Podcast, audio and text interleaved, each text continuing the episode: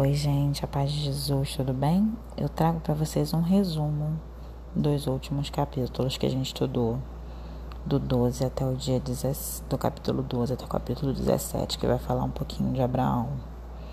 Primeiro eu quero trazer esse chamado que Deus faz a Abraão quando ele era um homem de posses, de bens, né? E falou para ele: Olha, você sai da onde você está e você vai para onde eu vou te mandar, e ali eu vou fazer de você uma nação. É interessante que você não vê em momento algum na leitura contestação da parte de Abraão, dizendo para onde eu irei, aonde para onde eu farei, como eu farei, não diz.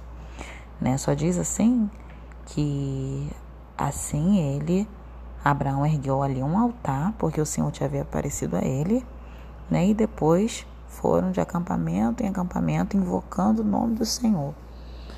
Interessante como não há resistência na parte de Abraão humanas. Resistências a bens, resistência a pessoas, resistências a tantas coisas, né? E eu penso que como a gente é limitado, nós somos muito apegados, às vezes o Senhor pede coisas tão poucas e a gente não tem capacidade nenhuma de fazer. E Abraão, ele deixou, ele era um homem de posses. Você imagina você deixar seus, seus terrenos, seus, seus, sua fazenda, seus gados, tudo aquilo que você tem para trás e o pior de tudo, você não saber para onde ir. Porque uma coisa é, eu vou com uma segurança de que quando eu chegar lá na frente eu posso recomeçar, porque a terra é boa a terra é assim, assim, assim. Eu já posso fazer uns contatinhos, conhecer pessoas assim, assim. Ou eu conheço fulano que mora lá perto e pode me ajudar com alguma influência. Uma coisa é você ter contato, outra coisa é você ir cego, apenas confiando em Deus. Então eu admiro a coragem de Abraão de abrir mão de si em favor de deixar Deus fazer.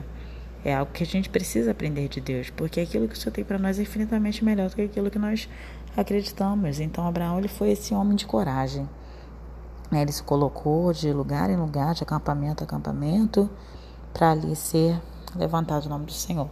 É importante a gente falar que depois do que aconteceu a, o pecado original, né, que a gente já viu isso lá atrás, é, a geração, né, Caim não é, é, desculpa, depois que aconteceu o pecado original, né, com a morte de Abel, né, depois Adão e Eva vem falar, né, o, o livro do, de Gênesis fala do outro filho deles, que é Sete, e ele vem trazer essa parte boa, digamos assim, né, da geração de Adão e Eva.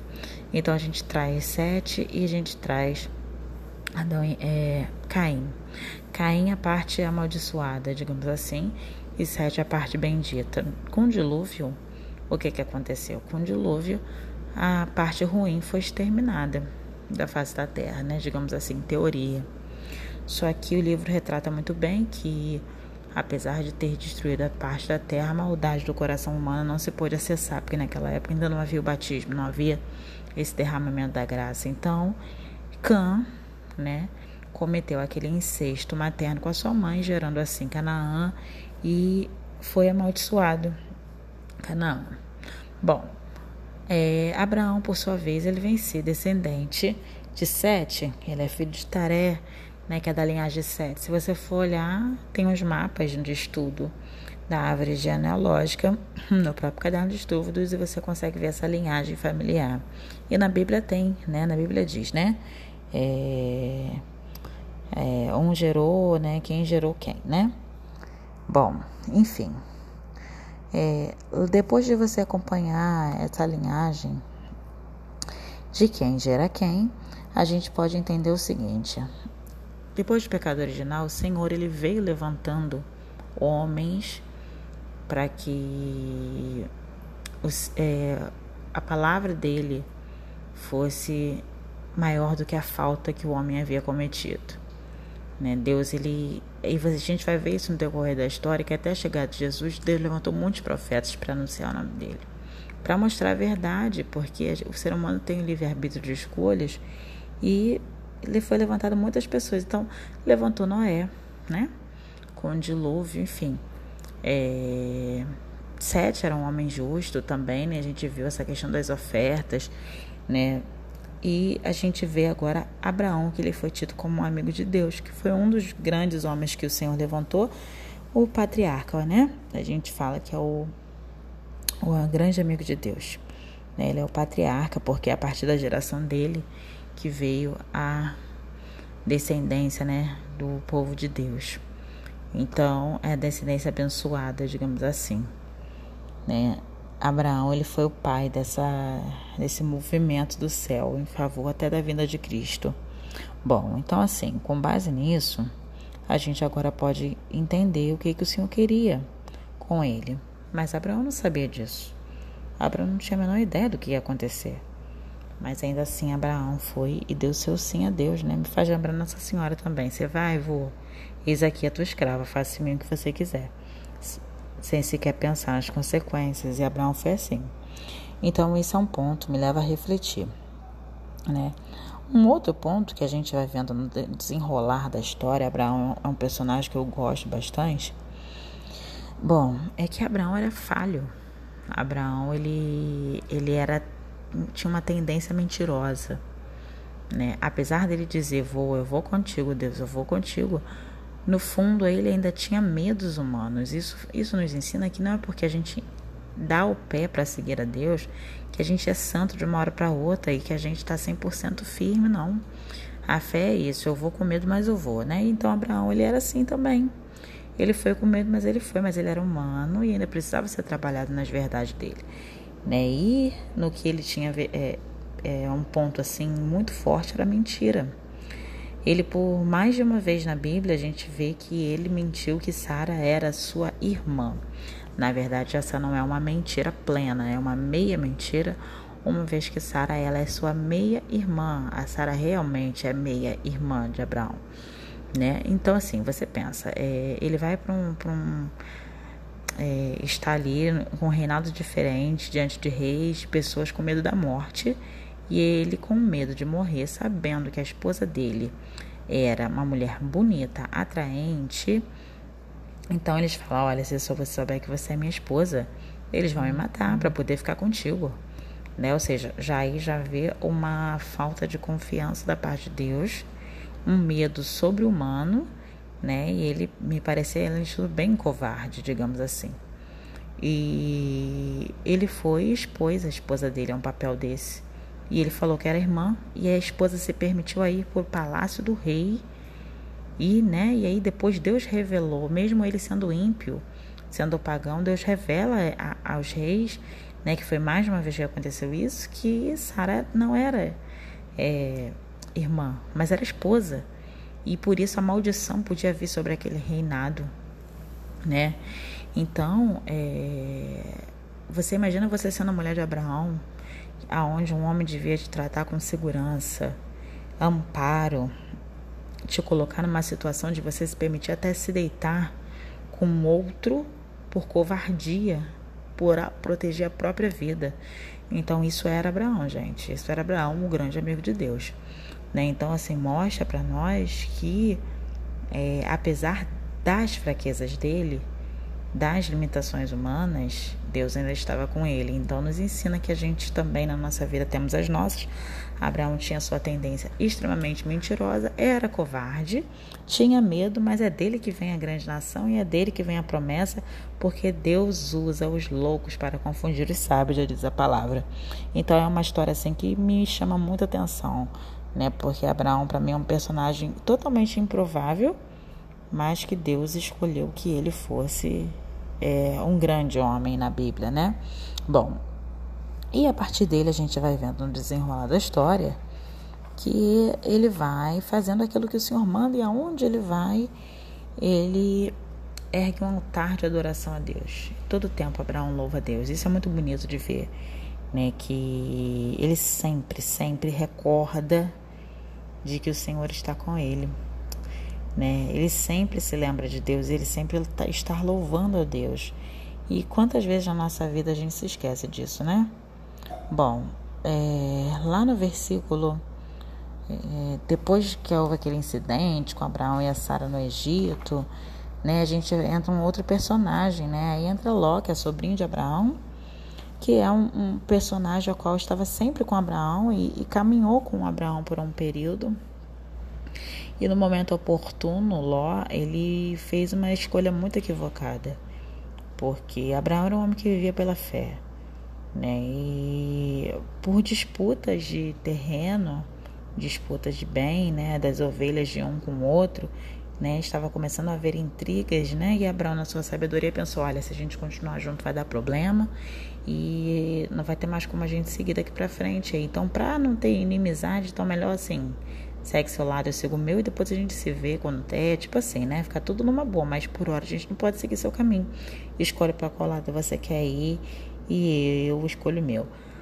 É, Abraão ele era muito generoso, penso eu, uma atitude dessa, porque os bens eram dele, as coisas eram dele, porque engraçado como é que Deus faz as coisas de todo modo, pode tirar um bem, uma boa parte é, da herança de, de Abraão, é, que ele conquistou nas suas andanças, veio dessa situação que ele usou de Sara.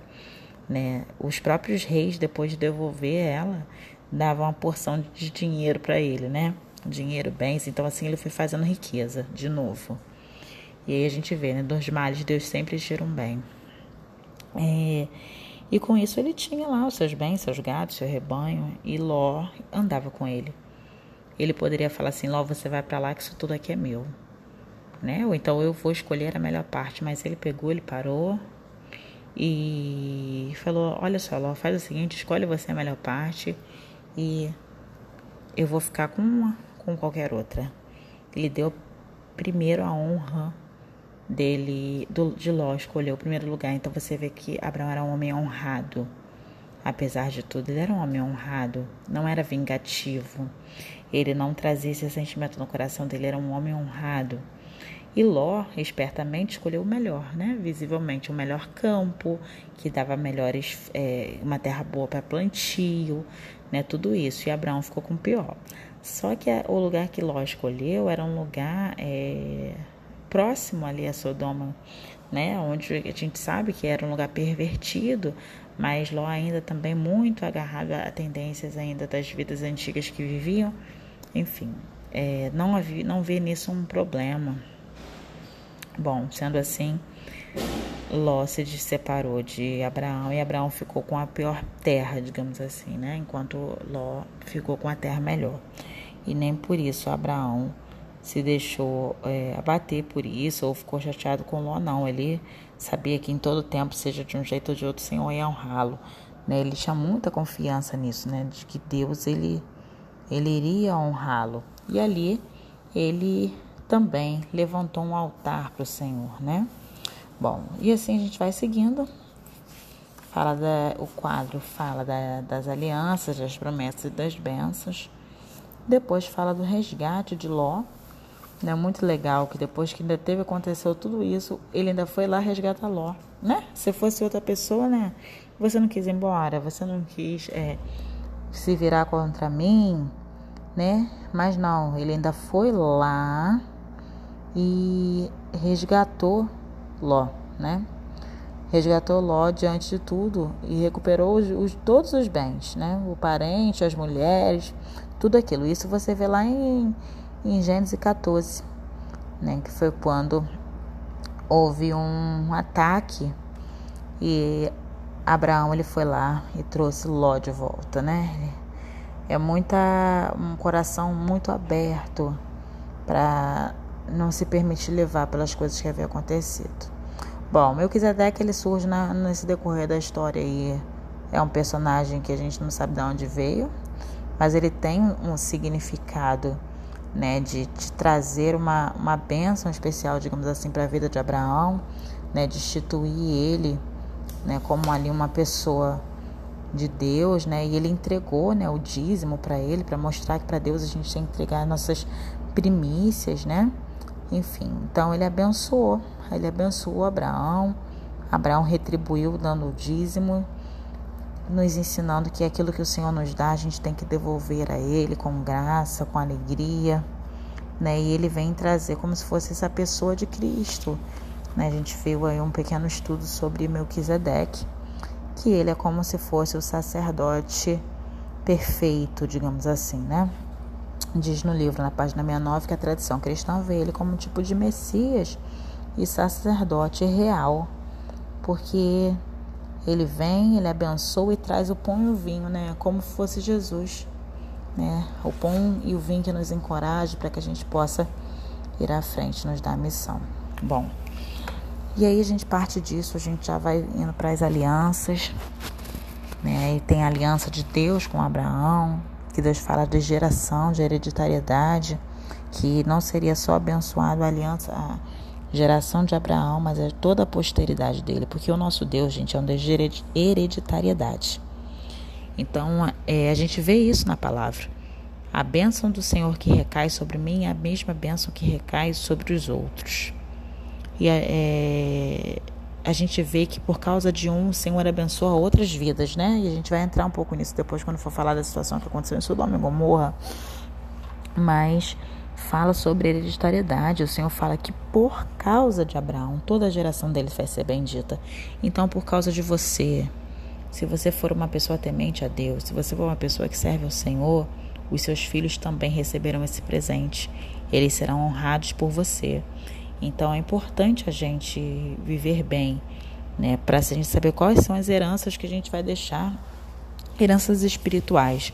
Para os nós, às vezes a gente está muito preocupado em deixar dinheiro e outras coisas, né? Quando na verdade a gente devia preocupar com quais são as heranças espirituais que eu vou deixar para os meus filhos. É, eu sendo uma pessoa de Deus, eles vão seguir o caminho de Deus e consequentemente eles vão estar sob essa bênção né, sobre essa graça, ou até que às vezes se desvie, porque a gente não tem controle sobre os caminhos dos nossos filhos. Né? Mas em um dado momento, creio eu, de uma forma ou de outra, o Senhor os achará, né? porque Ele tem uma aliança comigo. Então, é, a gente precisa é, começar a plantar sementes, tesouros aqui em Deus. A Bíblia é quando fala que onde está o tesouro, aí está teu coração. E aí, onde que está o nosso tesouro? Será que a gente tem guardado essa herança em Deus ou nas coisas humanas, né? Bom, fala um pouco aqui da, das bênçãos, né, das promessas de Deus e dos sacrifícios que eram oferecidos. Depois a gente vai entrar um pouquinho mais, mais para frente nessa questão do sacrifício. Agora eu queria trazer um ponto importante sobre o nascimento de Ismael, mas eu vou gravar isso num próximo podcast para isso aqui não ficar muito grande.